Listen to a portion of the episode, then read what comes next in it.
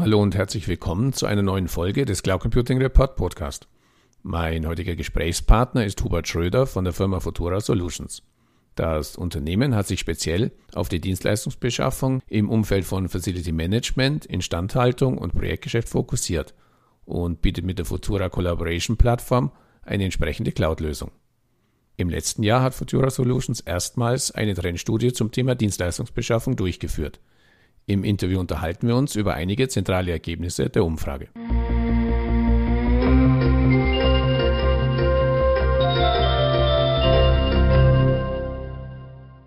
Ja, hallo Herr Schröder, bitte stellen Sie sich und die Firma Futura Solutions doch in zwei, drei Sätzen kurz vor. Gerne, Herr Grummann. Mein Name ist Hubert Schröder. Ich bin seit 17 Jahren bei Futura Solutions im Bereich Vertrieb und Marketing tätig.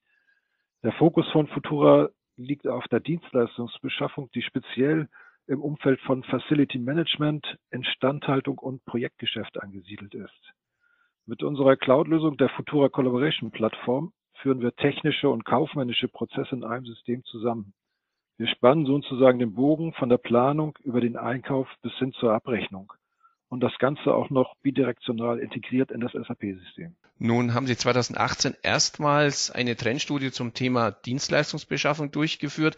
Was waren die Ziele und Gründe für die Durchführung einer Umfrage zu diesem Thema? Naja, die äh, Dienstleistungsbeschaffung ist ja schon immer ein Spezialgebiet gewesen.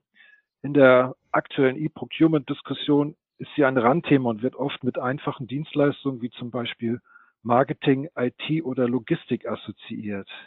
Diese einfachen Dienstleistungen unterscheiden sich im Aufbau und Handling jedoch grundlegend von komplexen Dienstleistungen, die in der Regel auf mehrstufig gegliederten Leistungsverzeichnissen basieren. Äh, zum Beispiel haben Unternehmen, die SAP einsetzen und bei denen die Dienstleistungsbeschaffung einen hohen Stellenwert hat, Schwierigkeiten, die erforderlichen Prozesse durchgängig transparent und effizient im SAC-System abbilden zu können. Wir wollten daher explizit wissen, wo stehen Unternehmen in puncto Digitalisierung rund um die Beschaffung komplexer Leistungen? Wo sind die Herausforderungen und welche Optimierungsansätze werden verfolgt? Ja, bleiben wir kurz beim Stichwort SAP. Als Technologieplattform spielt SAP in der Beschaffung ja eine zentrale Rolle. Dies bestätigen auch die Teilnehmer der Umfrage. Wo genau stößt aber das System an seine Grenzen?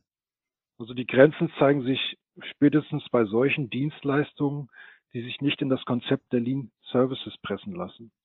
Lean Services bedeutet, Dienstleistungen werden wie Material behandelt und in einer Art einstufigen Katalogstruktur erfasst. Das ist ausreichend bei Dienstleistungen, die auf Basis von Stundensätzen beauftragt werden. Äh, ganz anders jedoch sieht es bei Bauleistungen oder sogenannten Sachgutleistungen aus.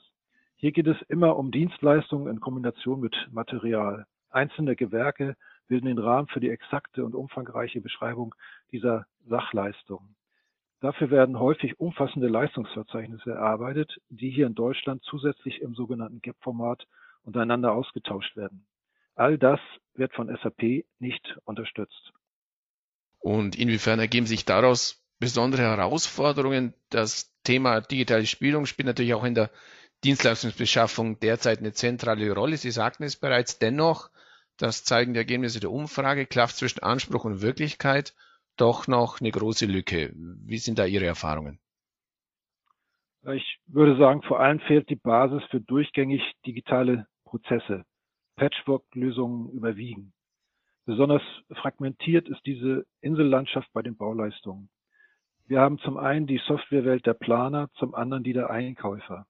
In beiden fehlt oft die Konnektivität zu SAP und zwar in der Tiefe, die erforderlich ist, um das SAP-System wirklich zum digitalen Kern des Unternehmens zu machen.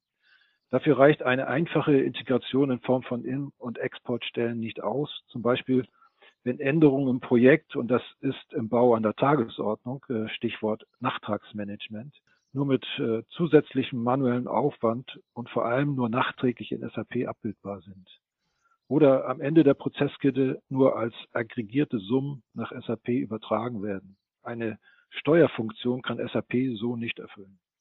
In der täglich gelebten Praxis sind Medienbrüche an der Tagesordnung. Damit meine ich nicht nur zwischen analog und digital, sondern tatsächlich auch innerhalb digitaler Medien. Da werden Bedarfe parallel in Word, Excel oder, wenn es um Bauleistung geht, in einer GAP-Datei beschrieben und manuell per Outlook zur Ausschreibung gebracht. Eingehende Angebote weichen oft in der Struktur voneinander ab und können nur manuell in einem Preisspiegel verglichen werden. Oder Bestellungen erfolgen mündlich per Fax oder E-Mail. Hinzu kommt, dass bei Bestellung und Abrechnung häufig Freitextpositionen verwendet werden. Das hat ja auch die Studie deutlich gemacht. Eingehende Rechnungen wiederum führen im Anhang unterschiedliche Formen von Leistungserfassungen und Aufmaßen, die ebenfalls wieder manuell geprüft werden müssen. Das alles bedeutet einen hohen Zeitaufwand und letztendlich auch eine erhöhte Fehleranfälligkeit und mangelnde Transparenz. Immerhin hat ja jeder zweite Umfrageteilnehmer zumindest ein E-Procurement-System im Einsatz. Warum ist da in puncto Effizienz für die Dienstleistungsbeschaffung nicht mehr drin? Ja, weil äh, bestehende E-Procurement-Systeme in der Regel auf die materialgetriebene direkte Beschaffung fokussieren. Mhm. Workflows, die sich speziell aus der Beschaffung von Dienstleistungen ergeben, laufen da oft unter dem Radar.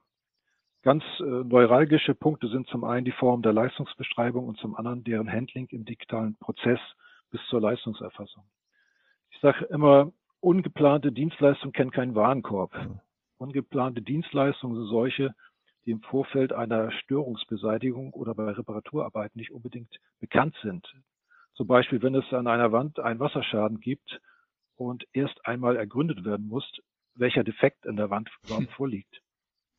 In der Praxis läuft es dann so ab, dass der Bedarfsträger seiner Bestellung ein Limit mitgibt, zum Beispiel, dass die Reparatur nicht mehr als 5000 Euro kosten darf. Die Art der Abrechnung richtet sich dann nach den Vereinbarungen, die zuvor getroffen wurden. Die Spanne reicht hier von einem pauschalen Betrag bis zur Aufschlüsselung nach Lohn- und Materialkosten, die je nach Situation variieren können.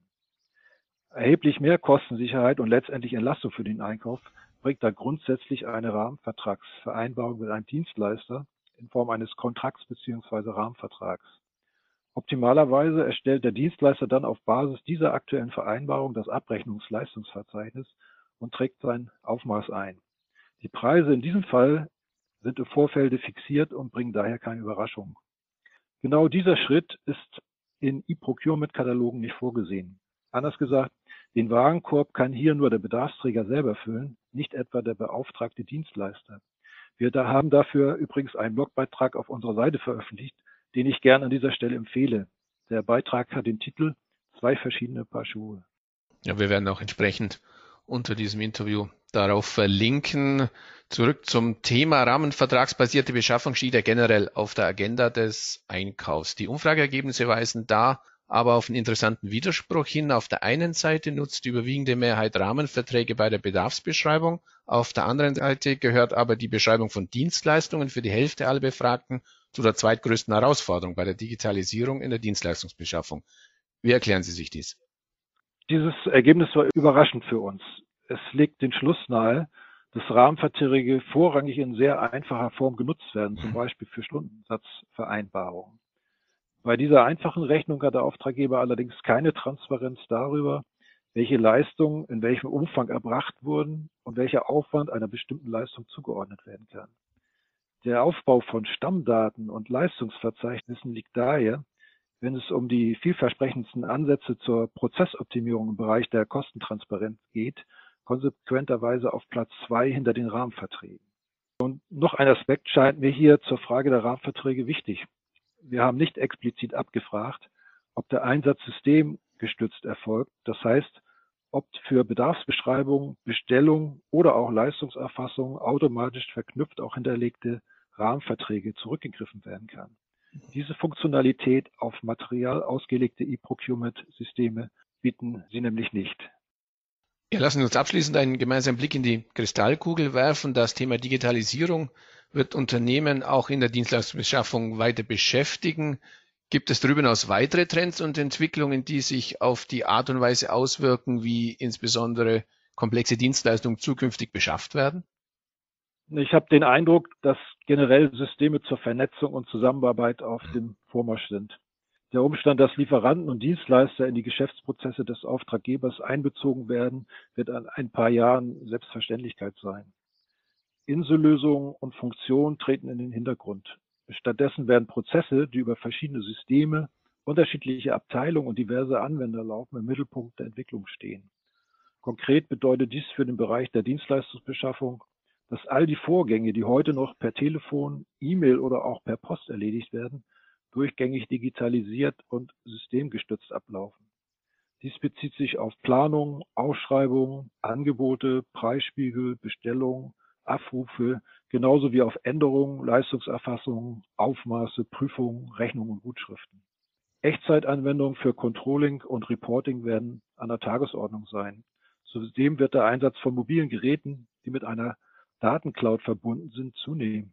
Und damit verbunden werden schließlich die IT-Abteilungen schrumpfen, weil immer mehr Anwendungen als Dienst aus der Cloud bezogen werden und nicht mehr im eigenen Hause betrieben und gewartet werden müssen.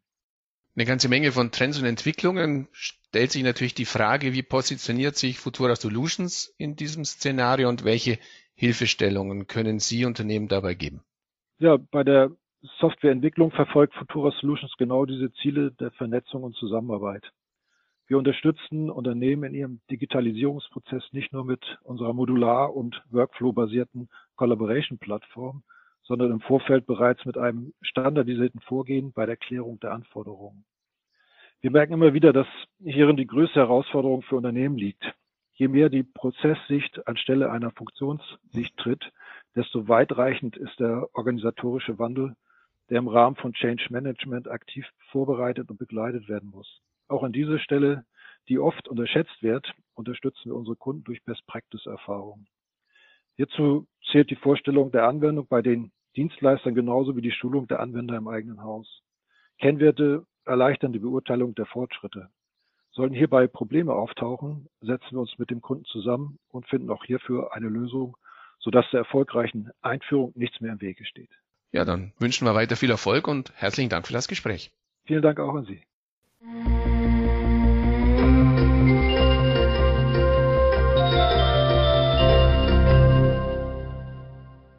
An dieser Stelle herzlichen Dank für Ihre Aufmerksamkeit. Weitere Informationen zum Interview finden Sie im Cloud Computing Report in der Rubrik Podcast. Wenn Sie regelmäßig über aktuelle News und Hintergrundinformationen rund um das Thema Cloud Computing informiert werden möchten, abonnieren Sie am besten unsere Newsletter.